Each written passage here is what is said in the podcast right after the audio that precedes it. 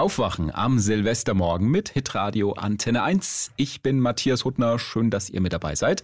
Heute am äh, letzten Tag des Jahres. Krisenmodus.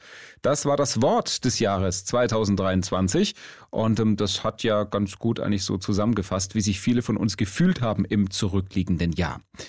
Und jetzt die große Frage, wie geht's weiter? 2024, wie gelingt ein guter Start ins neue Jahr? Fragen wir nach bei Sabine Langenbach. Sie nennt sich Dankbarkeitsbotschafterin, hat einen eigenen YouTube-Kanal und will einen positiven Blick aufs Leben weitergeben. Frau Langenbach, ist Silvester so ein Tag, an dem es äh, durchaus sinnvoll ist, mal zurückzuschauen und zu überlegen, was lief gut im letzten Jahr, wofür kann ich auch dankbar sein? Das macht immer Sinn, sich zu überlegen, wofür bin ich dankbar. Und ich finde, das sollte man nicht auf Silvester beschränken, sondern das sollte man das ganze Jahr über machen. Hm.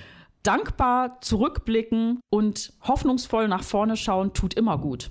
Aber es gibt ja auch Dinge, die nicht gut waren in diesem äh, abgelaufenen Jahr. Vielleicht ist ein lieber Mensch gestorben, manche haben ihren Job verloren oder äh, Schulden gemacht. Wie lasse ich denn da so ja quasi den alten Ballast hinter mir? Ich habe gemerkt, dass Dinge, die schwer sind in meinem Leben, dass ich am besten damit zurechtkomme, wenn ich sie akzeptiere und wenn ich tatsächlich gucke, was kann ich daraus lernen, was mich nach vorne bringt. Also Schlechtes nicht verdrängen, sondern im besten Fall was Gutes rausziehen. Was kann dabei helfen? Was hilft Ihnen?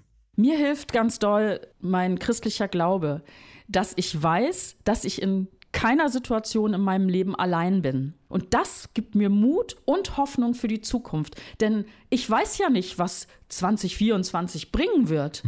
Aber ich weiß, ich bin nie allein. Gott ist an meiner Seite. Können auch äh, gute Vorsätze hilfreich sein? Also ich habe erlebt, dass das nur für Frust sorgt hm. und ich mache das nicht mehr.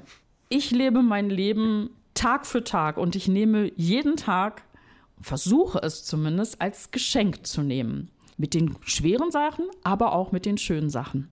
Jeder Tag ist ein Geschenk, findet Sabine Langenbach. Ist tatsächlich nicht immer ganz leicht, das so zu sehen. Wie es aber gelingen kann, jeden Tag dankbar zu sein, darüber schreibt sie in ihrem Buch Dankbar am liebsten immer.